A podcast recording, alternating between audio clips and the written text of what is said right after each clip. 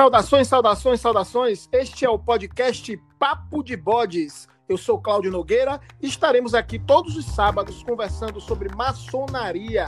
Toda semana, convidados especiais. Abordaremos temas históricos, filosóficos e culturais da nossa ordem. Seja bem-vindo, pode entrar. E hoje teremos o episódio de número 102 e falaremos sobre o tema A História da Maçonaria da Bahia com nosso irmão Guilherme Oliveira. Seja muitíssimo bem-vindo, meu irmão. Pode entrar. Então, obrigado, Cláudio. Primeiramente, obrigado pelo convite. E você pode ficar sabendo que eu sou assíduo no, no, no podcast aí. Todo sábado, se eu não assisto no sábado, no domingo é certo que eu estou assistindo. E ser convidado para você para participar desse do 102, para mim é uma grande honra e um grande prazer. Não sei se eu vou atender às expectativas, mas nós vamos lá. Que privilégio, que privilégio, meu delegado aí do Supremo Conselho, do qual eu faço parte, dos, dos graus filosóficos. Eu estou um pouco afastado, mas com o coração ó, lá. Hoje mesmo recebi a notícia do irmão que vai para o grau 33, começou praticamente junto comigo. Eu estou aqui em Seabra, distante, mas não esqueci os nossos graus filosóficos aí, não, meu irmão. É bom, é bom que não esqueça. E, e eu, eu já conversei com você, e você é uma pessoa, uma pessoa que tem de terminar os graus filosóficos, porque você tem muito conhecimento de maçonaria. Eu já assisti é, palestra sua, tá certo? Eu já assisti live sua. Você tem um potencial enorme e, e, e tem de completar aí para aumentar o, o, seu currículo e o seu conhecimento também. É hoje nós vamos fazer a investidura de irmãos aqui ao grau 33. Semana, a semana passada, na realidade, é, dia 18, nós fomos a Juazeiro. Porque, para você ter uma ideia, meu irmão, Lá tem um irmão de 90 anos que queria ir ao grau 33, mas não podia vir aqui a Salvador. Aí eu apliquei aquele velho provérbio: se a montanha não vai a Maomé, a Maomé vai à montanha. Que aí, maravilha, meu irmão. É isso tá aí, certo? a maçonaria lá. dinâmica. É, rapaz, e, e aquilo ali me enriqueceu muito. Pô, ver um irmão de 90 anos, com a jovialidade, com a vontade, com uma ganância de aprender e de ensinar e de tudo, um velho professor, rapaz de faculdade lá. Para mim, eu falei para ele: quem ganhou fui eu, não foi o irmão, não. A, a, mente não envelhece, né, meu irmão? Se a gente não, não, o tempo não todo, ó, a gente, o corpo envelhece, mas a mente está ali na atividade. E a maçonaria tem essa vantagem, né? Que quem é, faz parte da maçonaria tem um lugar onde o idoso é respeitado, onde o idoso Sim. é acolhido e é, existe aquela coisa toda de você entender que aquelas, aquelas pessoas são verdadeiros poços de sabedoria e que você pode colher aquela sabedoria de uma forma que não vai ter em livro, que não vai ter em lugar nenhum, porque é uma experiência única que aquela pessoa tem. Então a maçonaria tem essa vantagem, né, meu irmão? Entre outras. É, e, é, e é, como assim dizer, são arquivos vivos, né? São arquivos vivos é o que você falou. O que tem ali naquela cachola não tem lugar nenhum escrito.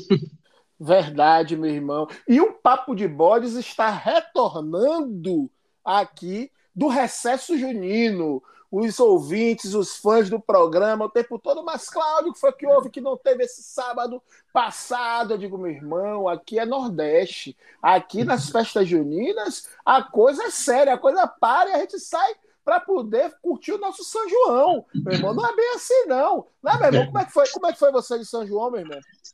Olha, eu fiz alguma coisa em casa, porque eu também, como bom baiano e do interior, eu, eu sempre fazia alguma coisa, bem pouca coisa, porque só estava eu, minha esposa, meu filho, que o, a outra filha mora em João Pessoa, e, mas nós fizemos alguma coisa. Tomei o meu licor, isso não tem a menor dúvida. eu tomei. Agora aqui, aqui, eu tô aqui em Ceabra, na Chapada Diamantina. Aqui o negócio foi sério. A gente ficou quase uma semana em plena atividade.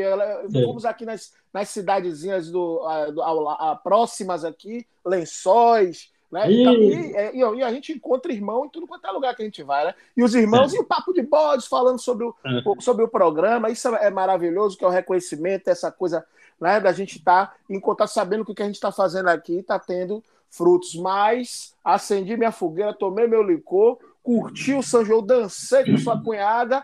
É coisa boa demais. São João é coisa boa demais, meu irmão. É, não é? Perfeito. Mas estamos aqui gravando antes Porém, o programa vai para o ar no 2 de julho. No 2 de julho é uma festa maravilhosa na Bahia e a gente vai falar sobre isso daqui a pouco, porque nós vamos falar muita coisa sobre a história da Bahia. A gente sabe que a história da Bahia e a maçonaria é gigantesca, não dá para a gente abarcar tudo, mas pelo menos a gente vai dar umas pinceladas aqui para instigar aqueles ouvintes pesquisadores a conhecer, se aprofundar na história da maçonaria da Bahia. Não é isso, meu irmão? É isso mesmo, é isso mesmo. E é uma coisa que é, o Brasil não conhece. Essa história da Bahia, eu que já rodei esse Brasil todo e sempre pergunto e questiono, ninguém conhece, ninguém sabe do 2 de julho, a importância que foi o 2 de julho para na história do Brasil. É isso mesmo. Então vamos que vamos. Uma chamada O Currículo do Bode.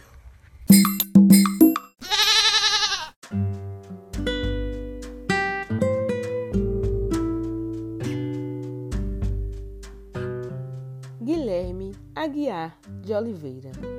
É oficial do Exército na reserva, condecorado com a mais alta distinção, a Ordem do Mérito Militar. É membro efetivo do Instituto Geográfico e Histórico da Bahia. Palestrante de vários temas, dentre eles História da Bahia.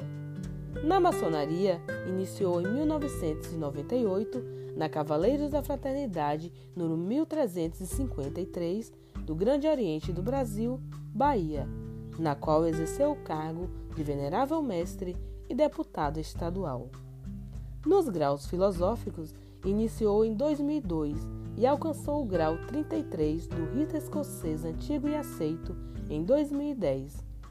Foi coordenador do Colégio dos Grandes Inspetores Gerais e atualmente é o delegado da Delegacia Litúrgica 15.1, Salvador, Bahia. No GOB Bahia, exerceu o cargo de secretário de Relações Públicas adjunto, secretário de Entidades Paramaçônicas, secretário da Guarda dos Selos e atualmente é secretário de Orientação Ritualística. Colaborou como escritor nas coletâneas Caderno de Pesquisa do GOB Bahia, tema A Maçonaria é Religião? Da Guerra à Paz, História da Sexta Região Militar além de editar o jornal maçônico Acaiaba. Foi agraciado com as seguintes medalhas maçônicas: Ordem do Mérito Maçônico 2 de Julho, maior honraria da Glebe. Grande Benemérito, Golbe Bahia, Luiz Gama, Golbe Bahia, Mérito Cavaleiro da Fraternidade, Grande Reconhecimento Maçônico e o Mérito Montezuma, do Supremo Conselho do Brasil, do grau 33 para o rito escocês antigo e aceito. Mas, meu irmão, afinal, quando é que começa a maçonaria na Bahia?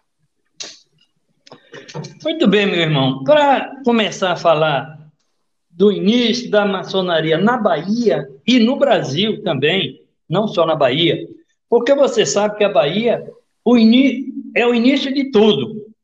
O Brasil nasceu aqui e, e por aí vai. Nós não vamos citar fatos, mas tudo começa aqui na Bahia. Podemos dizer que a primeira loja aqui no Brasil e na Bahia foi, sem sombra de dúvida, a loja Cavaleiros da Luz. Tem muitas controvérsias sobre isso, tem historiadores que não aceitam. Ah, não era uma loja regular, não era isso, aquilo, mas é uma loja é, criada aqui na Bahia. Ela começa numa fragata francesa, La Preneuse, que ancorou ali no porto da Barra, e a bordo dessa fragata tinha uma loja maçônica. Qual era o objetivo desse pessoal? Primeiro, divulgar a Revolução Francesa, né?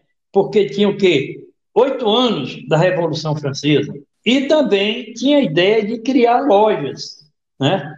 Lá também, a bordo, é, circulava livros referente à, à, Revolução Francesa, referente à maçonaria, e aquele pessoal que lá e passava e ia visitando, tomava conhecimento de tudo isso. Por exemplo, é, Cipriano Barata, é, o Visconde Cairu e muitos outros, é, pessoas proeminentes aqui de Salvador, da Bahia. Então, eles foram a bordo e é, viram tudo isso. Mas, logo depois, esse pessoal se reuniu e foi fundada a loja Cavaleiro da Luz no dia 14 de julho de 1797. Então, foram é, caracterizada que foi a primeira loja maçônica criada no Brasil e na Bahia, naturalmente. Então, é isso aí, ela teve, não teve pouco tempo de duração. Assim como muitas outras lojas que foram criadas, eu não sei porquê, mas tiveram pouco tempo de, de, de, de duração.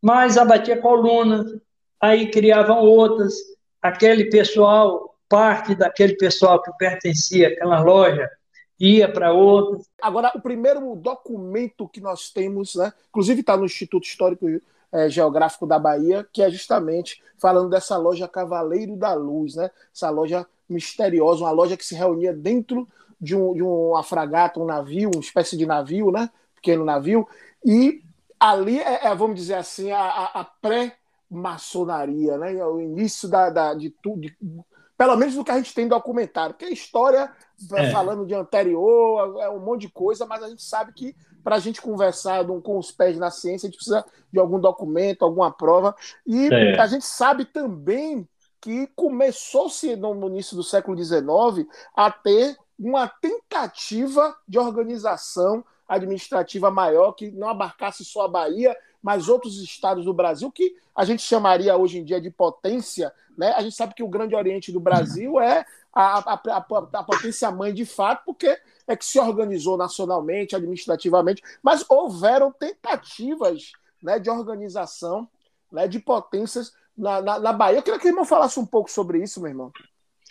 Muito bem, realmente houve. Quando já tinha algumas lojas já em funcionamento, várias lojas em funcionamento, criou a necessidade de se criar uma potência. Aí foi criada a primeira potência, Grande Oriente Brasileiro.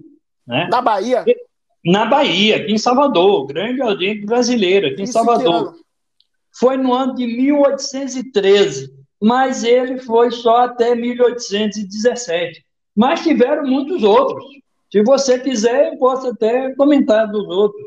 Essa, essa primeira aqui na Bahia, ela tinha outros estados que tinham ligação. Não era uma, uma potência da Bahia, mas uma potência já com tentativa nacional. Parece que o Rio de Janeiro. Eh, fale sobre essas, essa lista que o irmão tem aí de outras tentativas de potência anterior ao GOB aí, irmão. Muito bem. Assim que a, a, o Grande Oriente Brasileiro fechou as portas, aí criou a, o grande capítulo provincial baiense também durou de 1843 a 1854. Aí, após, criou a grande loja provincial do rito escocês da Bahia. Porque aí o rito escocês já tinha chegado à Bahia.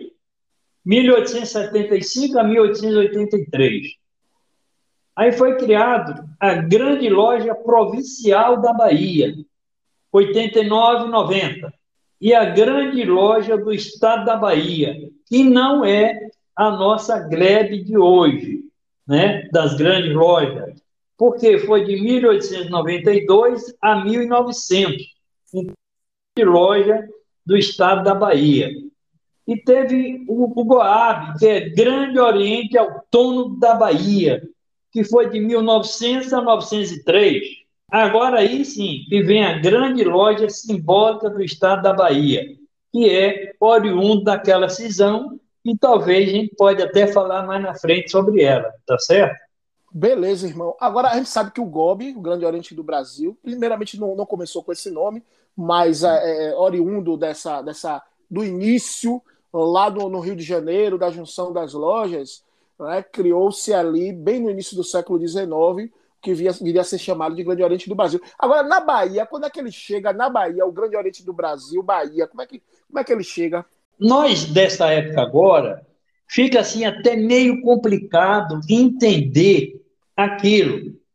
Porque, por exemplo, lá tiveram vários grandes orientes.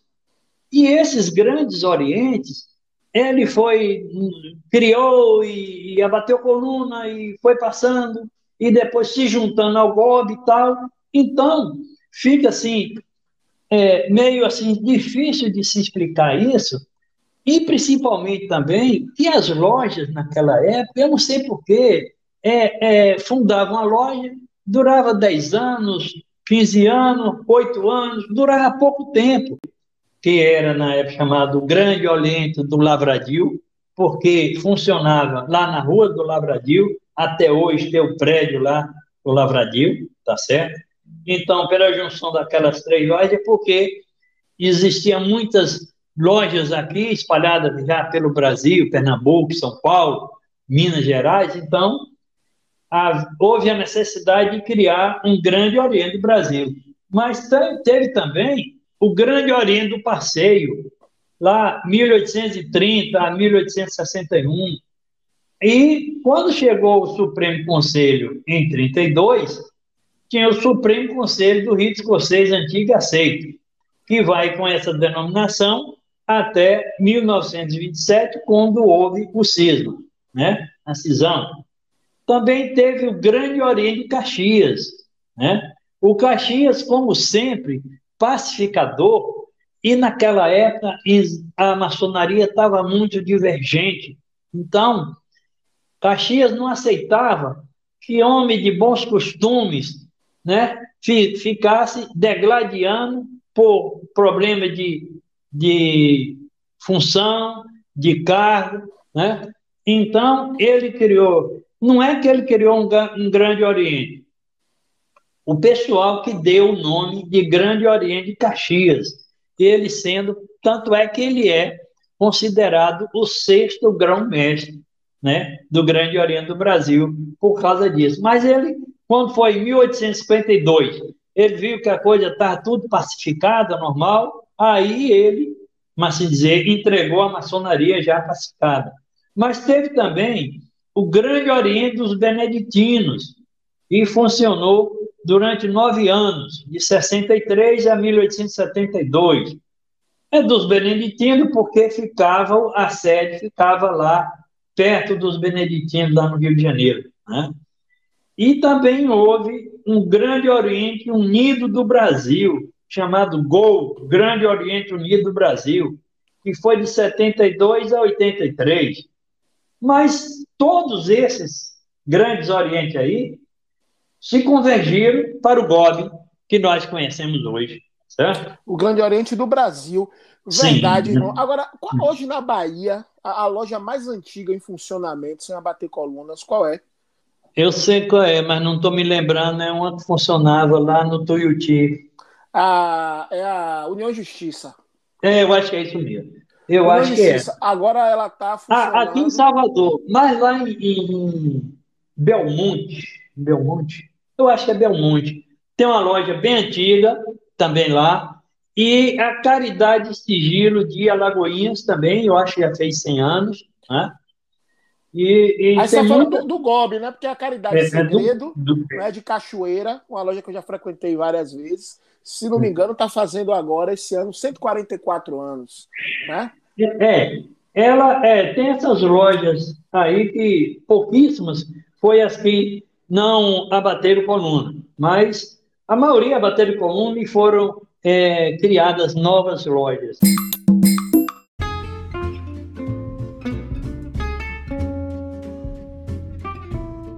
Apoio Cultural www.comotal.com.br Artigos maçônicos. Mas assim, voltando aqui à ideia da, da Caridade Segredo, que é uma loja que realmente é centenária, ultrapassou a centena, e tem inclusive alguns artefatos antigos lá, espadas, né, do, do período ainda é, colonial, enfim, é uma loja que tem uma, uma grande. Já fizemos até uma entrevista aqui é, sobre é, é, é, fatos que se passaram com essa loja no passado e o hum. apoio dela, inclusive a, a sociedade, e sabemos da importância que Cachoeira tem na questão da luta pela independência do Brasil. Né?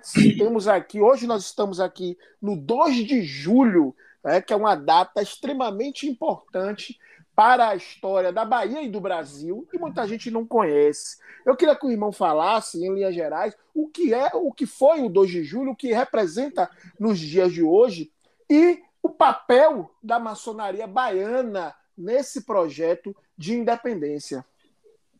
Na realidade, para falar do 2 de julho, ele não precisa nem. Não é apenas uma, uma sessão de uma palestra, é um simpósio ou até mesmo. É, porque é, é muita história. Disse, em linhas gerais, porque eu é, sei que tem conhecimento dessa área. É. Muito bem. É, em mil, 1820, Dom João VI toda a família real estava aqui no Brasil. Então, houve aquela Revolução do Porto, e que eles queriam uma, uma monarquia lá constitucional, queria o retorno de Dom João VI, e aí, subliminarmente, eles queriam o retorno do Brasil colônia. O Brasil voltava a ser colônia, deixava de ser Reino Unido, Portugal, Brasil e Algarve, e passava a ser colônia. Naquela época, tinha muitos deputados pela Bahia, tipo o, o Cipriano Barata, né? o Miguel Calmon de Pranto, que é o Visconde de, é, de Abrantes, Marquês de Abrantes, né? e tinha muitos outros deputados. Então, eles, inclusive, a, ali capitaneado pelo Cipriano Barata, eles não assinaram essa Constituição lá em Portugal. Muito bem. De lá para cá, quando eles chegaram aqui na Bahia, naqueles inícios de, de 1800 e, e, e pouca coisa, vamos assim dizer, 1820, porque o Dom João voltou para Portugal. E de lá ele começou a distribuir, vamos assim dizer, é, o traçar o, o, governo dele.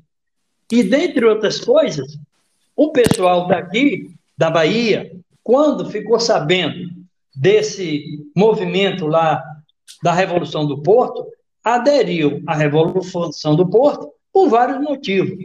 Dentre eles, com a ideia de Dom João retornar a Portugal, ficava mais fácil com a possível independência. E, nesse período, tem aqui o Freitas Guimarães, que era um tenente-coronel, ele, tenente-coronel de artilharia, ele tomou o Forte São Pedro, tá certo? Que estava em poder dos portugueses, e teve muitos, muitos episódios naquele período ali de 1821, né, naquele início de 1821. Mas aí o Dom João VI se autoproclamou e também com apoio de uma junta, que o Conde da Palma, que era o governador, foi para o Rio de Janeiro, deixou uma junta aqui governada em nome, governando em nome dele, e essa junta nomeou Freitas Guimarães para ser como assim dizer, o comandante militar aqui da Bahia. Né? Mas Dom João, como ficou sabendo, mandou aí o Madeira de Melo. Madeira de Melo veio para cá com todos os, os direitos e com plenos poderes, né?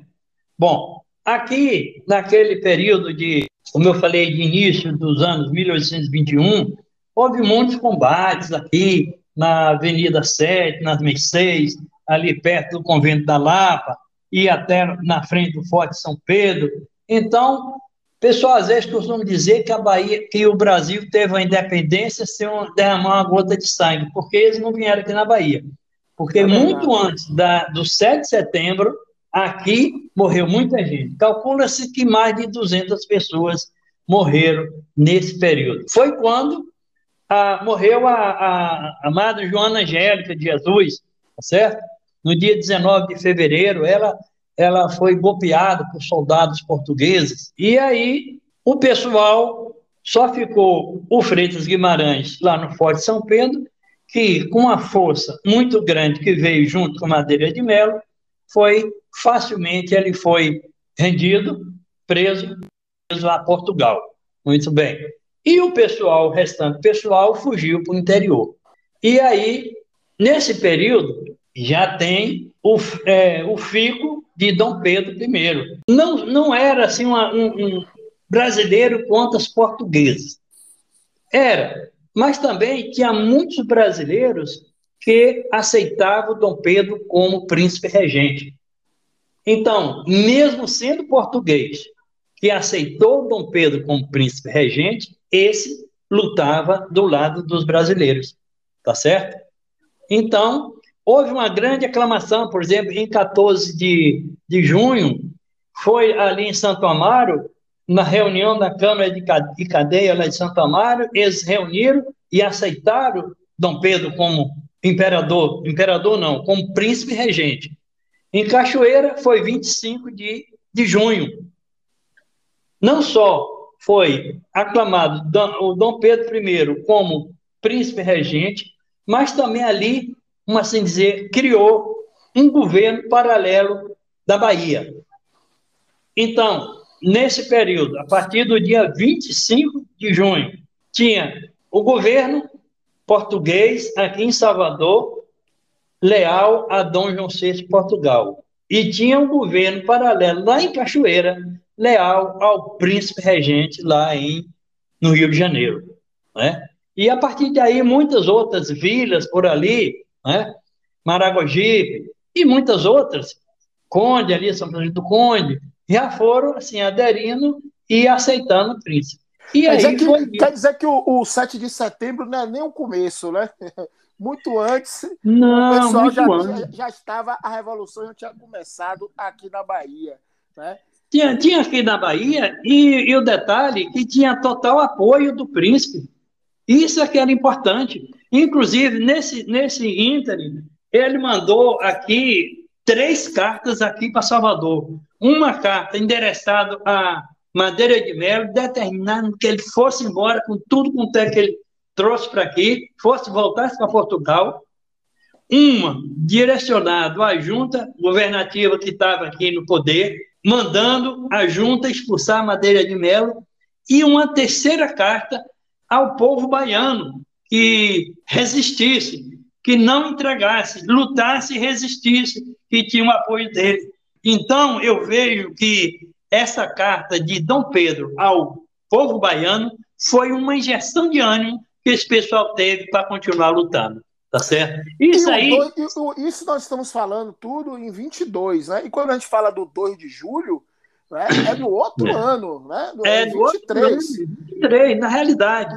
Houveram, houveram muitas batalhas nesse, nesse meio, inclusive a maior batalha que foi 5 de novembro a Batalha do Pirajá, né? que foi a maior batalha dessa campanha aí da independência da Bahia. Mas isso aí se prolonga até o dia 2 de julho, que foi o dia que Madeira de Melo embarcou com todo o seu pessoal e muitos portugueses comerciantes que aqui viviam, eles não iam ter clima para ficar continuar vivendo aqui, então foi tudo embora e foram escoltados pelo Lord Cochrane, que era o almirante da, da, da esquadra brasileira. Eles, eles é, escoltaram até muito longe para ter certeza que eles foram embora realmente. Quer dizer, começa, começa no Recôncavo Baiano em junho né, de 22 e termina em Salvador em 2 de julho de 23. 2 então, de julho de 23. É, é preciso né, que a, a história né, da, da, da, independência do Brasil seja contada como a, a, coisa aconteceu, porque essa coisa de grito de piranga com a espada e tal é muito bonito, simbólico e tudo, mas a história ela, é, ela é muito mais complexa do que isso. É importante dizer, e inclusive eu queria convidar as pessoas que estão nos escutando que quando vier à Bahia nesse período junino para curtir o São João, viajar ao interior para ver as grandes festas do, do, do, do, forró que acontecem aqui no mês junino, dê uma esticadinha, fica até o 2 de julho, vem em Salvador e assiste o desfile, que é um desfile muito bonito, é um desfile popular, né? Tem muita, muita coisa que é oriunda é, basicamente da, da, das homenagens que é feita ao povo baiano, né? E basicamente tem ali a figura do caboclo, tem a figura do sertanejo, tem as escolas, as, as escolas que desfilam com as suas fanfarras, com as suas filarmônicas, e o povão na rua, né? É, é, é um desfile que acontece a, de, acredito que desde do, do, do, do pós é, independência, né? Sim, já no 1924, no primeiro ano depois. Depois. E a, e a, Foi, no e, primeiro ano já teve. E, e, até... vem acontecendo até os dias de hoje, né? Teve, Exatamente. obviamente, o problema da pandemia, mas Só. ele é um, é um, é um desfile simbólico, muito bonito. Convido aqueles ouvintes que não conhecem se aprofundar nessa história, que ela é muito mais complexa do que isso. O tempo aqui não permite que a gente possa se aprofundar, mas é importante dizer dessa, dessa é, é, é participação significativa e fundamental da Bahia na independência do Brasil. O primeiro verso do hino da Bahia já diz tudo, que é o seguinte: Nasce o sol a 2 de julho, brilha mais que o primeiro. É sinal que neste dia até o sol é brasileiro. Beleza. É, falando isso, falou tudo do 2 de julho.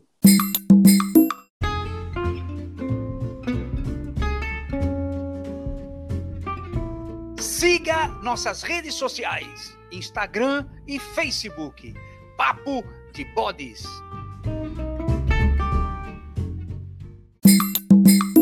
Fale aí dos maçons baianos envolvidos nisso, meu irmão. Fale um pouco sobre isso aí. Naquela época, como eu, tô, como eu falei, 1820, 21, 22, 23, então os maçons eram muito poucos ainda e, era, e, era, e não era assim ainda muito bem divulgado. Agora, nós temos muitos maçons que era da época, que foram iniciados na época e que participou desse movimento.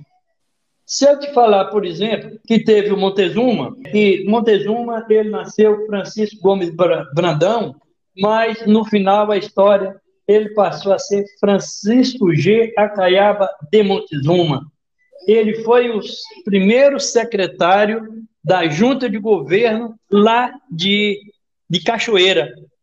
Porque essa junta de governo foi formado por pessoas de cada vila, da vila de Abrante, da vila de Cachoeira, o representante de Cachoeira era o Montezuma, da vila de Santo Amaro, Maragogi, e, e por aí afora. Então, formaram-se uma junta de governo no dia 25 de junho de 22, né? E o Montezuma fez parte dessa, dessa junta. E é um, é um baiano que fez muita coisa pela Bahia e pelo Brasil, e eu acho que até assim esquecido dos baianos, que pouca gente quando fala-se de Montezuma, pouca gente sabe quem foi Montezuma. Mas, Mas, o irmão, o irmão Guilherme nunca deixou que essa semente de Montezuma seja apagada. Inclusive já escreveu matérias aí várias, e é, Sim. inclusive no, no, nosso na nossa revista como tal. E, Sim. É, com certeza. E tem um jornal, o, o Acaiaba, que o irmão né, é. sempre teve à frente aí, em homenagem a ele, né? A homenagem a ele, exatamente. O, o, que eu puder falar de Montezuma, eu não perco a oportunidade, porque, como eu falei, eu vejo que é um baiano que fez muita coisa e foi esquecido. Para você ter uma ideia, ele saiu. Quando a coisa começou a ficar difícil aqui para os baianos lutar contra um, um, um exército treinado e formado, porque o nosso exército, quem era? Era negro liberto, era índio, era pessoal de pé no chão trapilho, o armamento era foice, facão, algumas espingardas. Então, Montezuma foi ao Rio de Janeiro, nem, nem foi embarcado aqui na, na Baía de Todos os Santos, porque a frota de, de, de Portugal estava aí, ele foi de mula para Ilhéus, e de lá foi para o Rio de Janeiro. Para você ter uma ideia, o Dom Pedro ofereceu a ele o título de Barão de Cachoeira. Ele não aceitou porque ele não ia aceitar um, título nobiliárquico desse, vendo os irmãos dele aqui sofrendo do jeito que estava sofrendo. No futuro, já com Dom Pedro II, ele recebeu o título de Visconde de Jequitinhonha, tá certo? Mas isso aí é um, uma rápida pincelada para falar que. E, mas ele só foi iniciado lá na Europa, talvez ali pelo ano 1828, por aí mais ou menos, quando ele foi para lá asilado lá com José Bonifácio e outro pessoal, tá certo? E ele é que trouxe o nosso rito escocês antigo aceito lá dos Países Baixos, trouxe aqui para o Brasil e foi instalado no dia 12 de novembro de 1832, sendo ele o primeiro soberano grande comendador. Que maravilha, que história maravilhosa. Montezuma Caiaba, a gente não pode esquecer essa, esse baiano tão ilustre e tão importante para o Brasil, como tantos. Outro como baiano ilustre seria o nosso é, Luiz Gama, patrono da nossa Academia de Letras do Gobe Bahia, da qual faço parte, e Sim. uma figura importantíssima nessa questão da abolição da escravatura. Aqui no Papo de Bode nós já falamos várias vezes do assunto da, da abolição, né? e a gente sabe que a maçonaria, enquanto instituição, né, ela teve um papel muito importante. Queria que eu falasse um pouco dessa questão aí da abolição da maçonaria Luiz Gama e Bahia. É, o Luiz Gama, na realidade, ele, ele não nasceu escravo, ele foi escravizado ali pelos 10 anos pelo pai. E foi para o Rio de Janeiro, depois São Paulo. E, e era um cara muito inteligente, muito inteligente.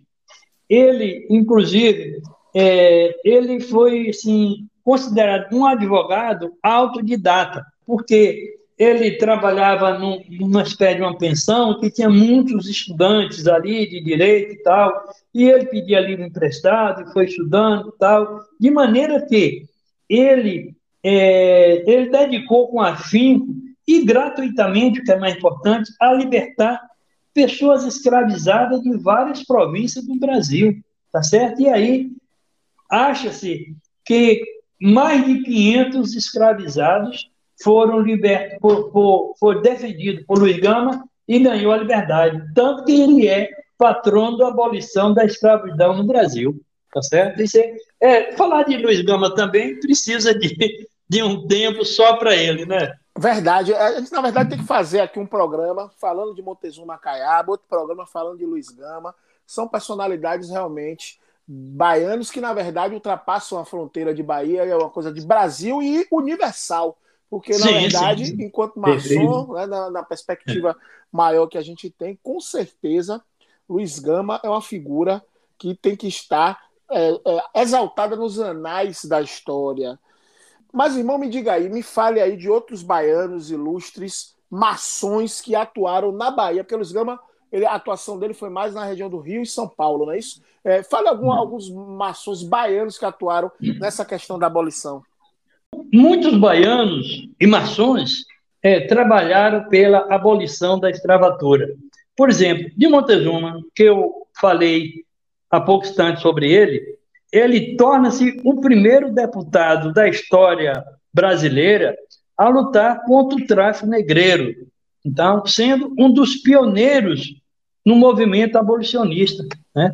Essa ideia ele, ele defendia com ardor, com vigor, com veemência mesmo, mesmo que isso não fosse assim considerado ilegal.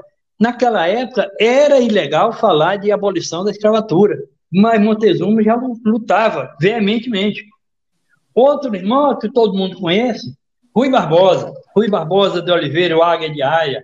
Ele, no cargo de orador da Loja América, lá em São Paulo, sugeriu é, a seu venerável que solicitasse dos membros de sua loja que libertasse o ventre de suas escravas, tá? E isso aconteceu. Ele também, Rui Barbosa, lutava pela libertação dos escravos sexagenários. É isso? Então, é, foi um, um, grande baiano que lutou pela abolição.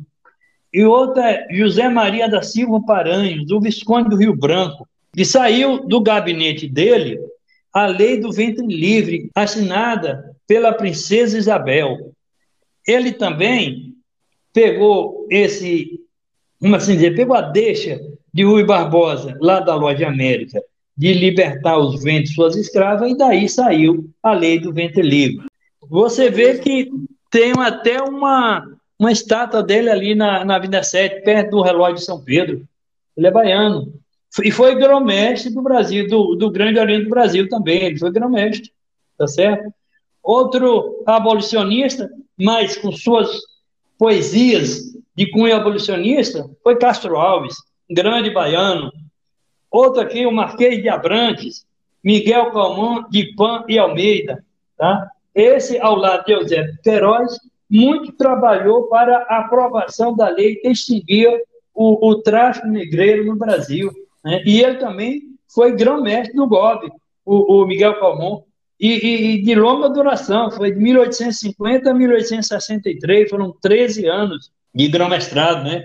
André, André Rebouças, ele era também preto, né? E era muito discreto, ele, assim, trabalhava é, ali é, por fora, ele não, não, não mostrava as caras, trabalhava nos bastidores, como se diz hoje. Né? Ele fundou a Sociedade Brasileira contra a Escravidão. Então, é, foi uma, uma, uma pessoa muito marcante também. E o próprio Luiz Gama, como eu já, já falei, que ele conseguiu libertar mais de 500 escravizados. Então, a Bahia, ela é pródiga aí em, em termos de baianos que lutou pela a, abolição dos escravos, tá certo? Você tá vendo, meu ouvinte? A Bahia tem história, não é só aquela quatiá-quatiá de trio elétrico, o pagodinho daqui para lá, não. A gente tem história, respeita a história. É isso mesmo, é isso mesmo.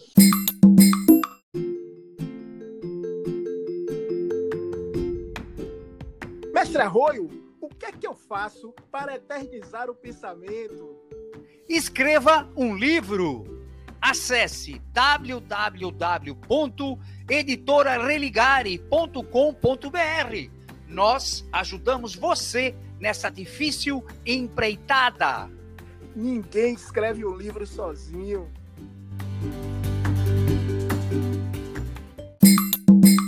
Pois é, irmão, e no final deste mesmo século aí da, da abolição, do século XIX, tem a chamada República. Né? A, a República nós temos um, um, movimento que acontece essencialmente lá no Rio de Janeiro, mas a gente tem também baiano envolvido, né? Sim, a, a, a República foi basicamente formada tudo de maçom. O próprio é, proclamador, Marechal Deodoro, era maçom, grão-mestre do, do, do tá certo? E depois de proclamada, ele juntou um, um, gabinete, o primeiro gabinete de ministros, só tinha um, um ministro que não era maçom, que era o, o, o ministro da Marinha, Eduardo Van de Kock. Agora, todos os outros, por exemplo, Aristide Lobo do interior, Campos Salles, ministro da Justiça, Rui Barbosa da Fazenda, Quintino Bocaiúva das Relações Exteriores, Benjamin Constante era o ministro da Guerra, Demetrio Ribeiro era o ministro da Agricultura e Obras Públicas. Então, todo esse gabinete era formado de maçons. Interessante que, um pouquinho mais para frente, lá na, na época de Antônio Conselheiro, ele, ele que era monarquista doente, Antônio Conselheiro, era contra-republicano, e ele passou a ser contra a maçonaria, porque ele sabia que foi um maçom e todo o gabinete do presidente era maçom, então ele detestava maçom. Mas isso é só como curiosidade. Eu posso falar outra curiosidade aqui? Pode sim. Veja bem, o comandante do Forte São Pedro era o coronel Cristiano Buis, nessa época, e era um republicano doente, em que ele, mas assim dizer, era o líder, o líder dos republicanos aqui em Salvador. Tão logo houve a proclamação da República, o Benjamin Constant, que era muito amigo dele, passou um telegrama para ele dizendo que tinha sido proclamada a República. Aí, naturalmente, esse telegrama já chegou aqui de noite. Mas mesmo assim, de noite, ele fez assim uma mobilização de todos os republicanos ali na frente do Forte São Pedro para a dar notícia, porque só ele sabia. Né? Então, como a, já tinha sido proclamado lá no Rio de Janeiro, aqui eles aclamaram a República. E é por isso que aquela praça, na frente do Forte São Pedro, chama-se Praça da Aclamação. E o palácio, que era o palácio do governador, também é ali, é o Palácio da Aclamação. Eu sei que tem muita gente que não sabe, mas a origem do nome foi isso. Isso já foi no dia 16 de novembro, tá certo? E beleza. E aí, no caso da, que estava envolvido lá no Ministério, você tinha um baiano Rui Barbosa, e ele foi candidato né, nas primeiras eleições aí que houveram, ele foi candidato a presidente, é. mas não é. logrou êxito, né? Não, ele foi candidato, mas realmente não, não logrou, o que foi uma pena, né? O que foi uma pena. Era um grande intelectual, uma é, pessoa é. realmente de destaque que poderia ter feito muita coisa pelo nosso Brasil.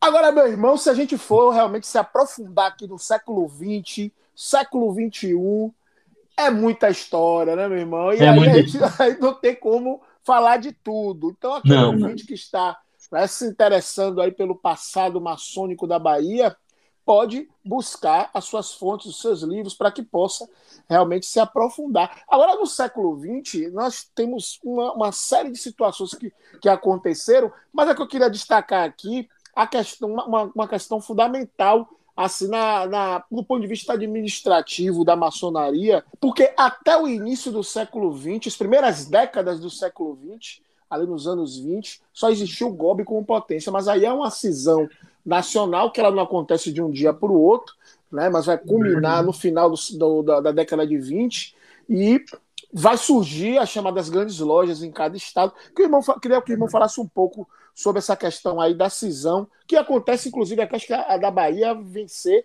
a primeira, né? Talvez, não sei como é, eles, eles chamam a primaz do Brasil, né, das grandes lojas. Como é isso aí, irmão? Essas histórias, todas elas são muito longas, tem muita história. Há uma, assim dizer, há uma espécie de controvérsia entre historiadores e tudo, mas a verdade é o seguinte: existiu o, nosso irmão Mário Berg, né? ele era grão-mestre adjunto do GOB, e com a, a saída do, do, do grão-mestre, ele não quis assumir e passou a ser, e teve uma, uma eleição. Consta que a eleição teve algumas falcatruas, vamos assim dizer, no meio aí, que eu não, eu não, não aprovo e nem reprovo, mas houveram alguns problemas aí. Naquela época, o, o soberano grande comendador do rito escocês era o mesmo soberano grão-mestre geral. Era um homem só no comando das duas potências. Muito bem. Quando, nesse período, depois de, de várias, vários problemas, de anula eleição, volta eleição, anula novamente, o Mário Berg, ele abdicou de, do grão-mestrado mas não abdicou de comendador do rito escocês. Assim sendo, ele pegou a documentação que era do rito escocês e se separou do Grande Oriente. Muito bem. Então ele ficou sendo o soberano grande comendador. E o outro, soberano grão-mestre geral. Muito bem. Separou. Acontece que ele, para se entrar nos graus filosóficos, antes tem de ter os graus simbólicos, grau 1, 2 e o 3.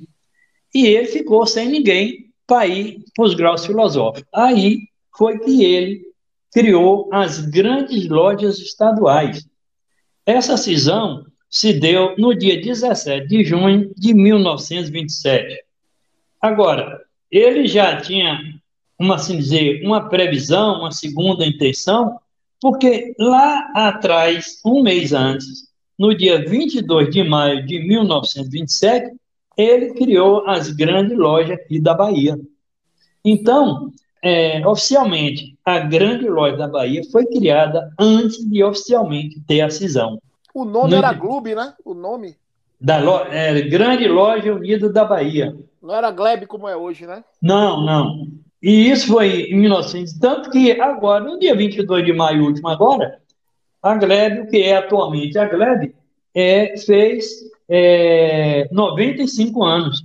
Na, na realidade, é, começou como grande loja simbólica do estado da Bahia. Esse nome perdurou de 27 até 1954.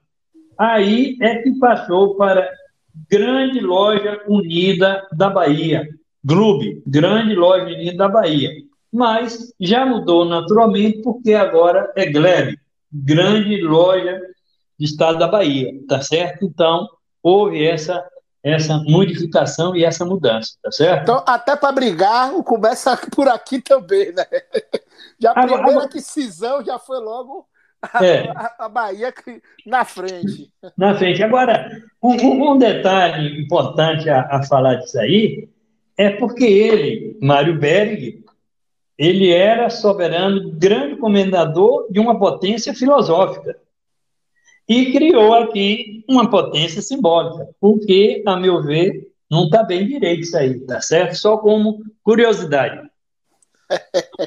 isso aí é, é muita polêmica, né? Porque parece é. que ah, os acordos internacionais era que estivesse é, um, teria um tempo para que houvesse separação entre é, as potências filosóficas e as potências simbólicas e parece que aqui no Brasil não queriam largar o osso e aí é, briga. Né? Isso, é muito cacique, isso. é muito é. cacique.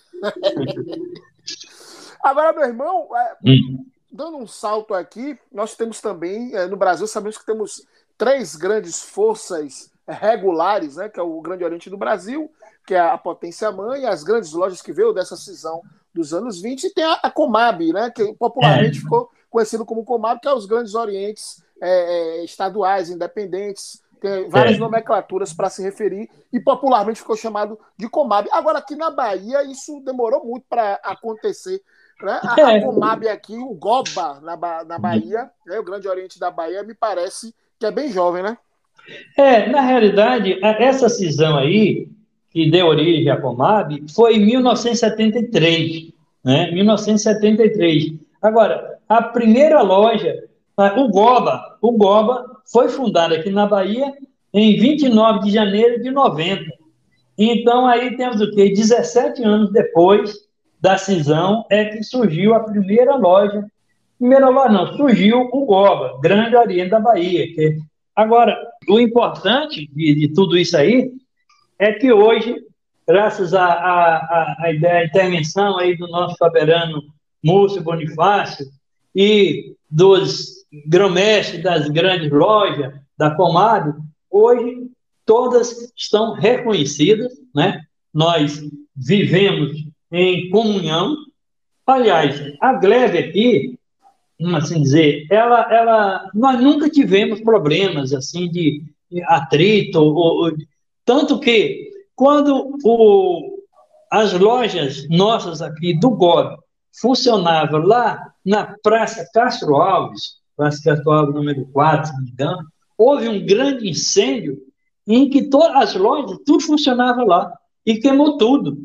Mesmo assim, os irmãos da Glebe ofereceram os templos, ofereceram paramentos e toda a, a, o que precisava para a liturgia do, do, da, das sessões, eles emprestaram e, e sempre tiveram uma convivência fraterna.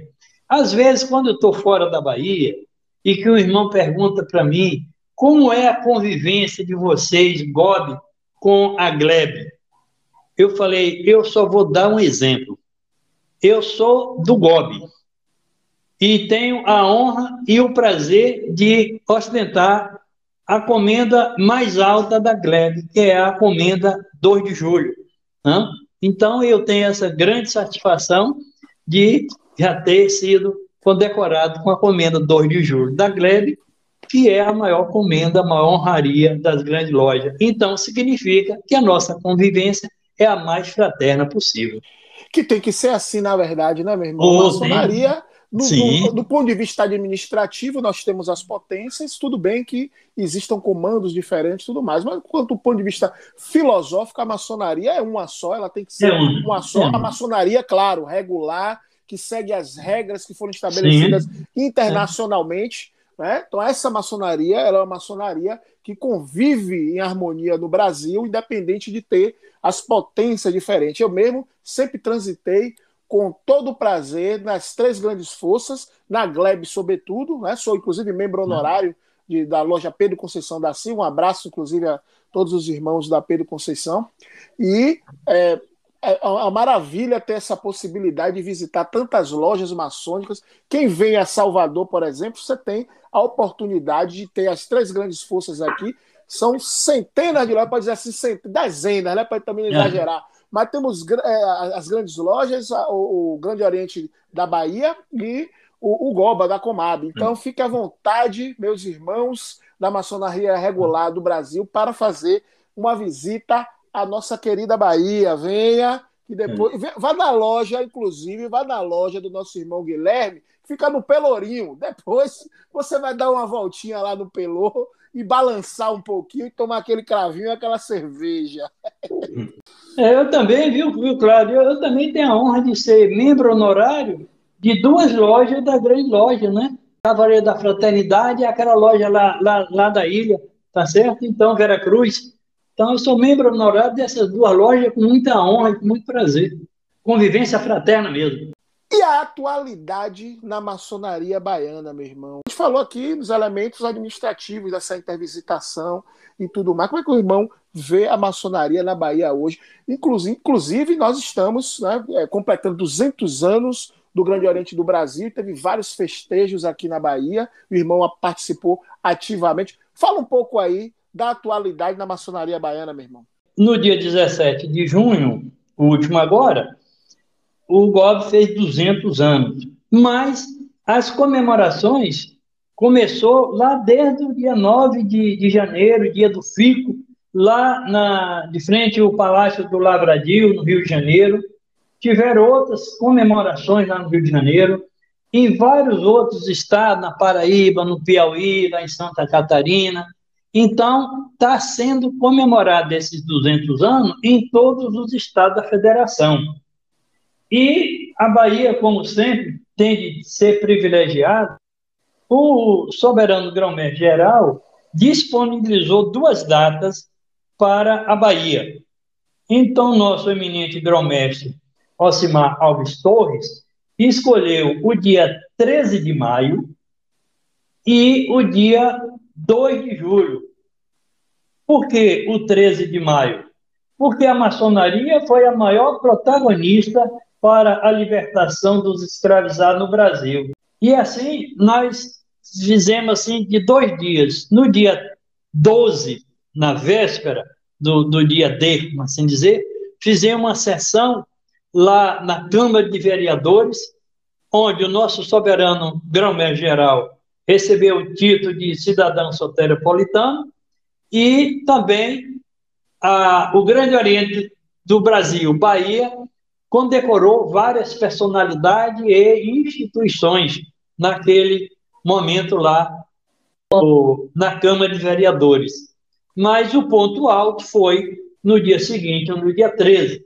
O evento ocorreu lá nas dependências do quartel de Amaralina, né, a linha Amaralina, e, e começou com uma grande motociata que saiu lá do Farol da Barra, mais de 100 motoqueiros maçons, motoqueiros, vírgula, motociclistas, é, maçons. Vá, falar isso para o ah, pessoal do borre do asfalto. Aí, eu falar isso, eles vão me bater. Então, teve esse, esse, esse, esse grande movimento, né, daqueles motociclistas, que foi ponto alto lá. E, logo após esse evento, é, foi a parte, assim dizer, solene, lá no auditório em que muitas autoridades foram homenageadas com comendas, com, com medalhas de maneira geral, inclusive a, medalha é, Dom Pedro I, que é a, a, maior honraria do Grande Oriente, foi entregue acho que a, a 10 ou 11 irmãos que tinham completado mais de 50 anos de maçonaria, uma coisa linda de ver aqueles irmãos ali sendo agraciados. Nós também agraciamos um, um, um coronel do Corpo de Bombeiro lá de Sergipe, que também é nosso irmão, é companheiro irmão. É, não sei se o irmão está lembrado, mas alguém vai lembrar de um fato que ele pousou num local impossível, arriscando a própria vida, mas salvou oito pessoas de uma mesma família naquelas enchentes lá do sul da Bahia. Né? Então, é, houve um reconhecimento a, a esse irmão, a esse coronel, e também foi lhe concedido uma, uma medalha por esse, esse, esse, esse ato que, que ele fez de, de heroísmo, na realidade, um ato de grande heroísmo. Então, foi isso. Houve essas comemorações e agora, amanhã, está é, o segundo evento comemora, comemorando os 200 anos do Grande Oriente do Brasil, que é lá em Ilhéus. Por quê? A loja de Ilhéus, Regeneração Subaiana, amanhã está completando também 100 anos de fundação. Então, é uma grande festa. Está Maravilha. sendo o, o 58 anos do, do GOB Bahia, que o GOB Bahia foi 2 de julho de 1964, e 100 anos da loja Regeneração Subaiana. Está sendo uma grande festa lá em Ilhéus. Que beleza, que beleza. E a minha loja também, 2 de julho, está completando aniversário também no 2 de julho. Mandar aqui um abraço a todos os é. irmãos né, da, da, minha loja 2 de julho, minha loja mãe. Estou aqui distante, 500 quilômetros de Salvador, não vou poder ir, mas fica aqui os meus parabéns aí para a loja 2 de julho, número 1421, do Grande Oriente do Brasil, Bahia, completando 66 anos de idade, é muita história. Eu também quero pegar o gancho aí e também cumprimentar a, a, a minha loja, Cavaleiros da Fraternidade, que amanhã também está completando, fazendo 72 anos ininterrupto de, de, de sessão lá. Foi 2 de julho de 1950. É loja, loja simbólica Cavaleiro da Fraternidade 1353. Parabéns a todos os irmãos os que passaram, que nos legaram muita coisa, e os atuais, que está deixando um grande legado para a, as próximas gerações que há por vir, tá certo? Irmão Guilherme, gratidão, gratidão, gratidão pela sua participação aqui no nosso podcast. Realmente uma participação histórica. Trouxe a Bahia aqui para o nosso podcast. Eu gostaria, meu irmão, das suas considerações finais. Seja livre. Muito bem, Cláudio. Eu, eu queria é, lhe agradecer né, a boa vontade, a confiança que você teve em mim de falar esses poucos momentos aí de nossa história, a história da nossa maçonaria, a história da nossa Bahia, a história do nosso Brasil, né? Tudo era, fora um assunto que demandava muita explicação, muita coisa, mas reduzimos ao máximo que foi possível para que cada irmão, cada ouvinte entenda mais ou menos o que foi. E eu fico à disposição, não só sua, como de qualquer irmão que queira é, nos perguntar, tirar alguma dúvida a respeito daquilo que nós falamos. Continuo dizendo que estou à disposição e, mais uma vez, obrigado por tudo. Forte abraço a todos. Irmão Oliveira, satisfeito!